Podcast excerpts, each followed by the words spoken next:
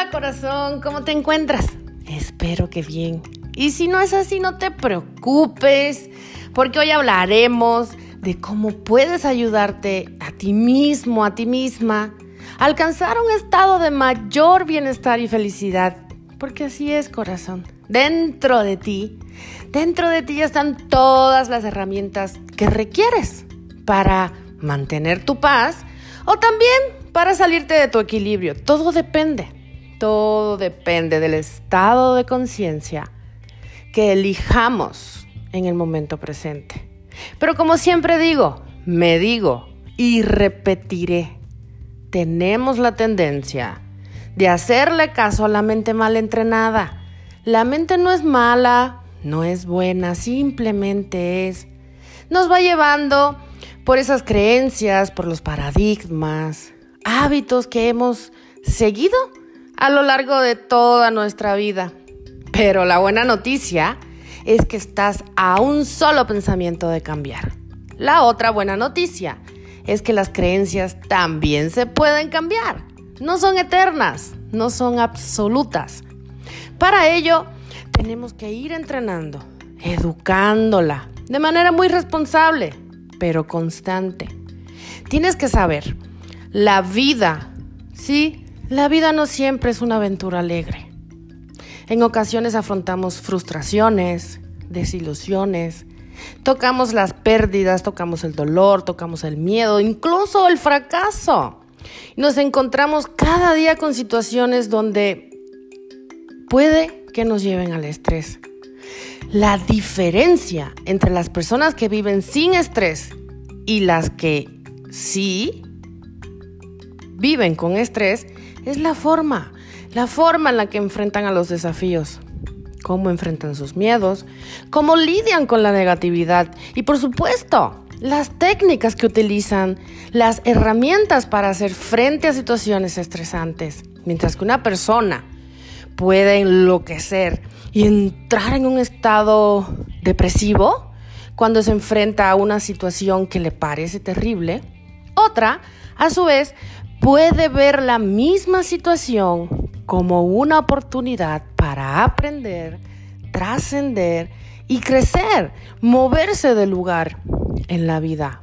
Porque si como estaba hasta ese momento no le funcionaba, toda oportunidad es una transformación. Pero hoy, hoy te quiero brindar esta herramienta tan fácil, pero tan poderosa, para que gestiones de manera amable tus estados emocionales. Y te voy a hablar del mindfulness.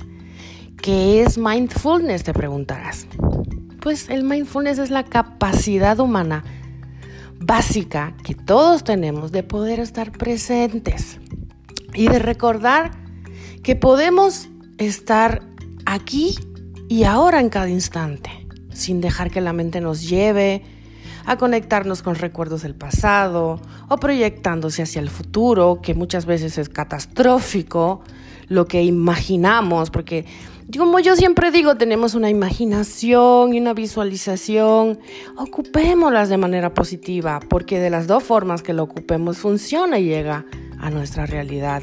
Entonces, el mindfulness es la capacidad de regresar a nuestro aquí y ahora de una manera consciente, de una manera voluntaria, ¿ok?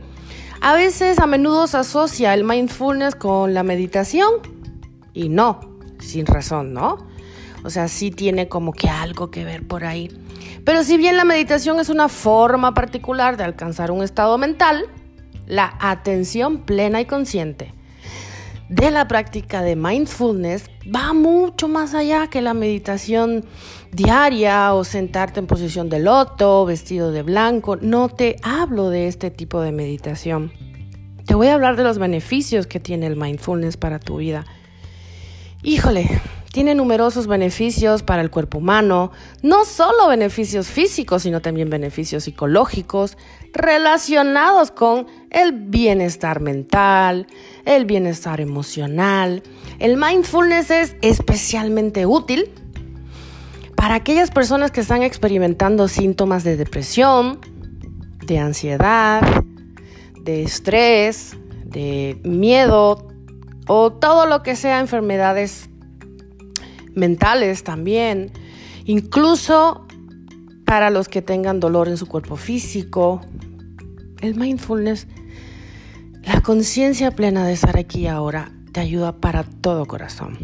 Pero fíjate, fíjate que estudios recientes han demostrado que la práctica del mindfulness reduce increíblemente los niveles de estrés, incluso mejora la inteligencia y el rendimiento espiritual.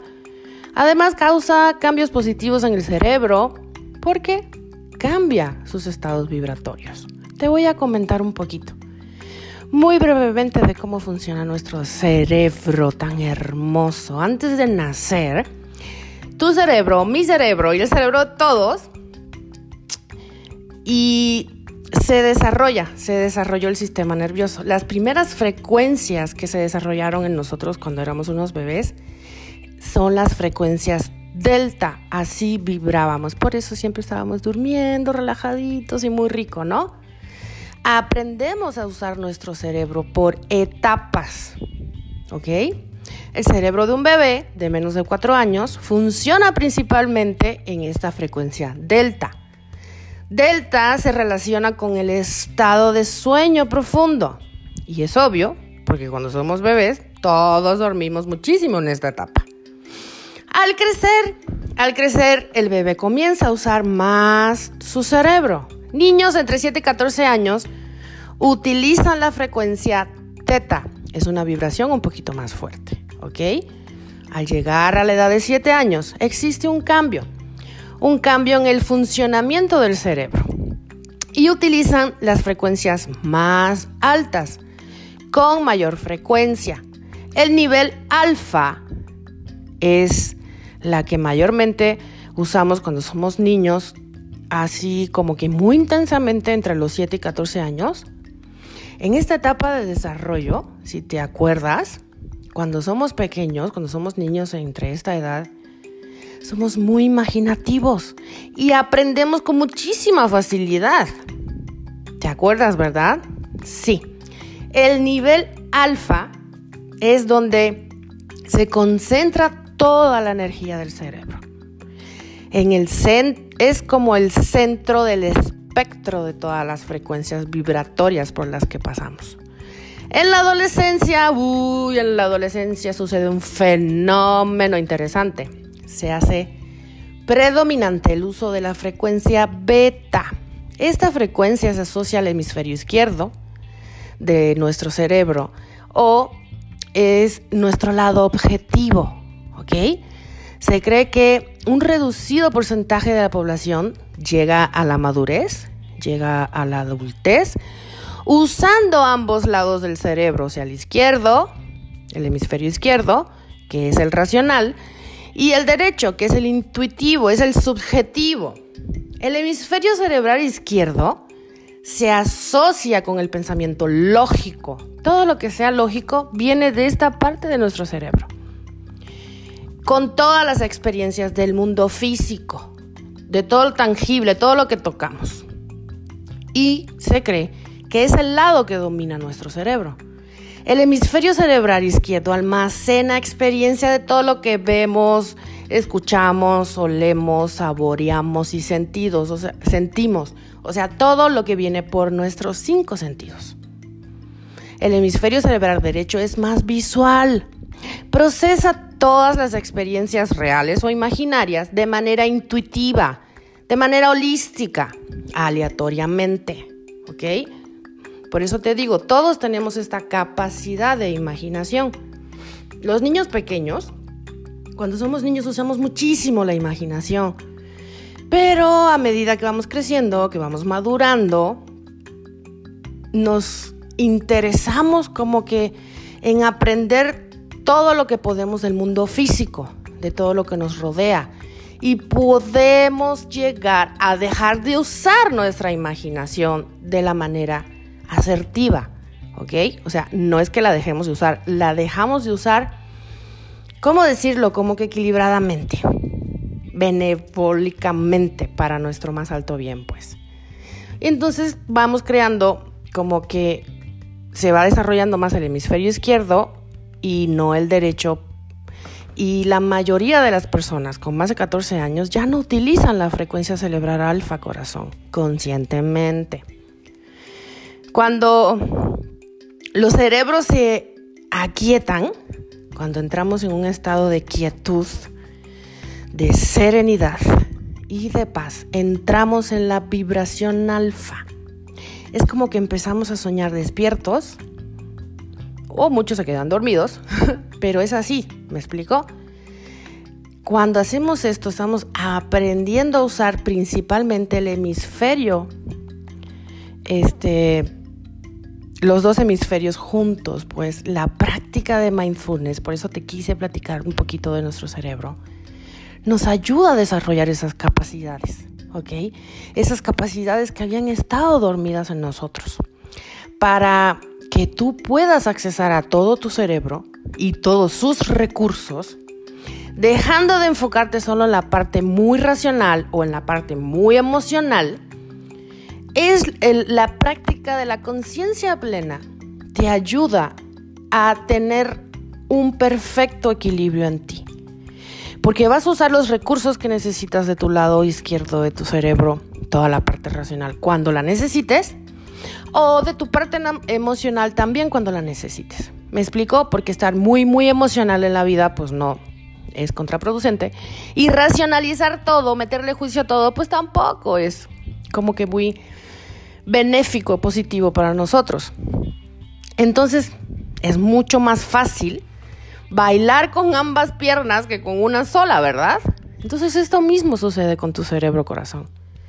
Las personas que se destacan en diferentes campos, que son excelentes en lo que hacen, forman parte del 10% de la humanidad que desarrollaron la, habilidad de usar ambos hemisferios. Al aprender a usar efectivamente ambos lados de tu cerebro, tú también tendrás más habilidades que antes, más recursos, ¿ok? Los beneficios del mindfulness están presentes incluso cuando no estamos practicando activamente ese ejercicio mental. Entonces, ahora que ya sabes los beneficios que te puede lograr, que puedes lograr con el mindfulness, vamos a ver Vamos a ver algunas formas prácticas en las que puedes integrarlo en tu vida diaria y ser más consciente de ti mismo, de tu entorno, mientras disfrutas de toda la gama de beneficios emocionales, mentales que tiene para ofrecerte. Hay muchas maneras en que una persona puede practicar mindfulness y comenzar un viaje para volverse más consciente de sí mismo. La meditación, el método más obvio para practicar mindfulness y mejorar tu autoconciencia, es la meditación.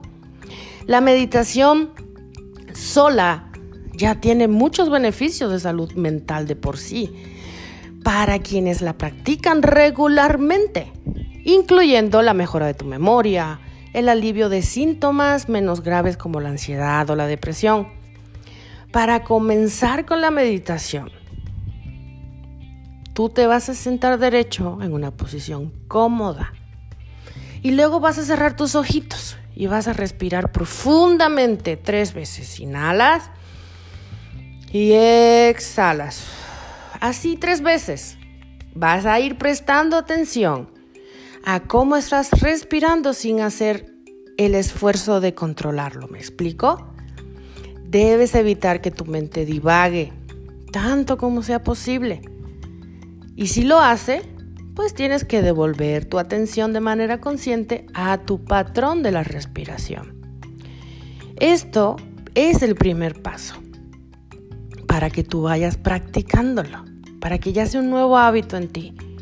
Y luego vas con tus emociones, porque cuando se trata de emociones es importante que observes tus propios sentimientos, sin ser crítico contigo mismo, contigo misma.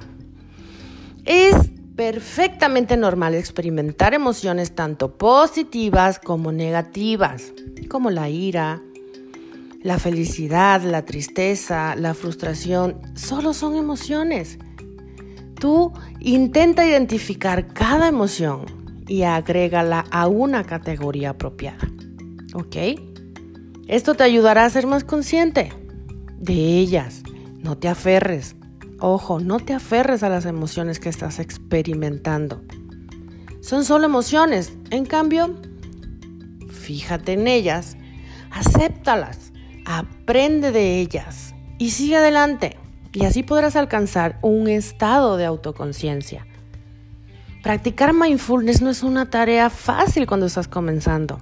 Lo sé, porque puede que te resulte difícil observar tus propias emociones sin juzgarlas, porque tenemos el mal hábito de juzgar todo, ya sabes, hemos quizás por mucho tiempo hemos nos hemos movido a la vida desde nuestro hemisferio izquierdo. Pero todo se puede cambiar, porque una vez que alcanzas un estado de autoconciencia, notarás que automáticamente comienzas a tener más control sobre diferentes aspectos de tu vida. Aún sí, seguirás experimentando emociones de enojo, de ira, pero cuando seas más consciente de ti mismo, de ti misma, podrás reconocerlo y dejarlo pasar. En lugar de aferrarte a lo que te hace mal, a lo que te enfada y permites que tus emociones ya no vas a permitir que ellas te alcancen, ya no vas a permitir que te dominen, ya no vas a permitir que te depriman, ¿ok? Cuanto más practiques mindfulness, más fácil será ser plenamente consciente de tu entorno, sin juzgarlo, sin sentirte abrumado por lo que estás pasando. Pronto, pronto comenzarás a experimentar un estado de bondad, de alegría, una mejor calidad de vida y la capacidad de tener más control sobre tu mente. Vas a ver que sí.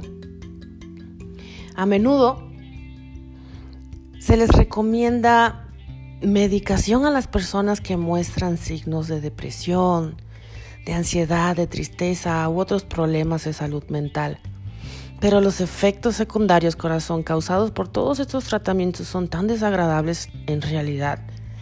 Van, van deteriorando las neuronas y no se reproducen en su totalidad como de manera natural. Entonces, en lugar de utilizar esos tratamientos, se pueden utilizar remedios alternativos. El mindfulness es una forma de tener el control de tus propias emociones y ayudarte a encontrar alivio en las situaciones más estresantes. Entonces, corazón, yo muy pronto te daré más tips y también te comento que mi compañera Elena Velázquez y yo lanzaremos un breve programa de reducción de estrés y basado en mindfulness. Será un entrenamiento intensivo, eso sí, de 10 días. Yo te estaré informando. Puedes también visitar nuestra página de Facebook, G&E, Psicoterapia y Coaching, G&E de Gilena y Elena, porque pues ahí, ahí estamos subiendo varios tips diariamente. Nos escuchamos muy pronto, corazón. Que tengas una excelente tarde, noche, mañana, dependiendo de dónde me estés escuchando.